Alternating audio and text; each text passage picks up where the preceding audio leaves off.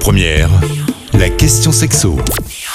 Comme chaque semaine, on se retrouve avec Jessica d'Espace Plaisir dans le premier arrondissement pour la question sexo. Bonjour Jessica. Bonjour Cécile. On va parler aujourd'hui des jouets masculins. Alors on a déjà abordé la question de manière plus générale. Et cette semaine, c'est cadeau, c'est pour vous messieurs. Jessica, du coup, est-ce que vous pouvez nous dire quelle est la tendance, les objets plaisir pour messieurs et par là même pour le couple? Oui, bien sûr. Donc effectivement, on n'aura pas autant de références que pour l'estimation euh, pour femmes, mais les fabricants commencent quand même à produire beaucoup de produits pour les hommes. Donc on a différents types de stimulation. On a la principale, la stimulation pénienne, donc stimulation de, de la verge, d'accord. On a également donc la stimulation prostatique et anale.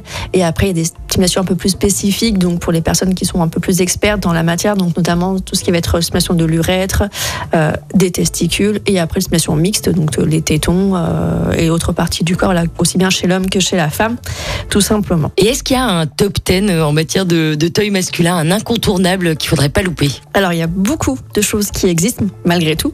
Donc, du coup, on a vraiment les toys ultra réalistes, où là, du coup, vraiment, le but, c'est vraiment de reproduire un rapport réel.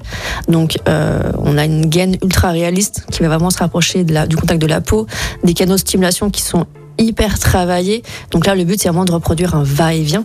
Donc, avec la masturbation, mais vraiment pour avoir comme un rapport réel.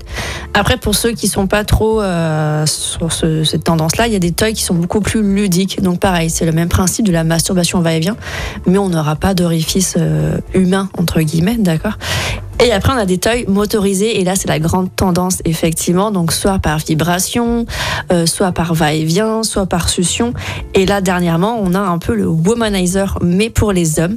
Et donc là, effectivement, on a une aspiration qui va se créer au niveau du frein. Donc, vous voyez la petite partie entre la couronne et le reste de la verge. Et donc, du coup, là, qui va venir vraiment venir aspirer cette partie-là. Puisqu'on le sait, c'est une partie ultra nervurée, donc très sensible. Vous l'aurez compris, pas de tabou, messieurs. Il est tout à fait normal de jouer avec des toys, en solo ou avec votre partenaire. On n'oublie juste pas le lubrifiant. Merci Jessica d'avoir répondu à nos questions. Je rappelle que vous êtes gérante du magasin Espace Plaisir dans le premier arrondissement.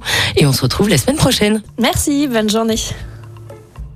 Retrouvez toutes les questions sexo sur lyonpremière.fr. Avec Espace Plaisir, votre love shop depuis plus de 10 ans à Lyon, 16 rue Constantine et sur espaceplaisir.fr.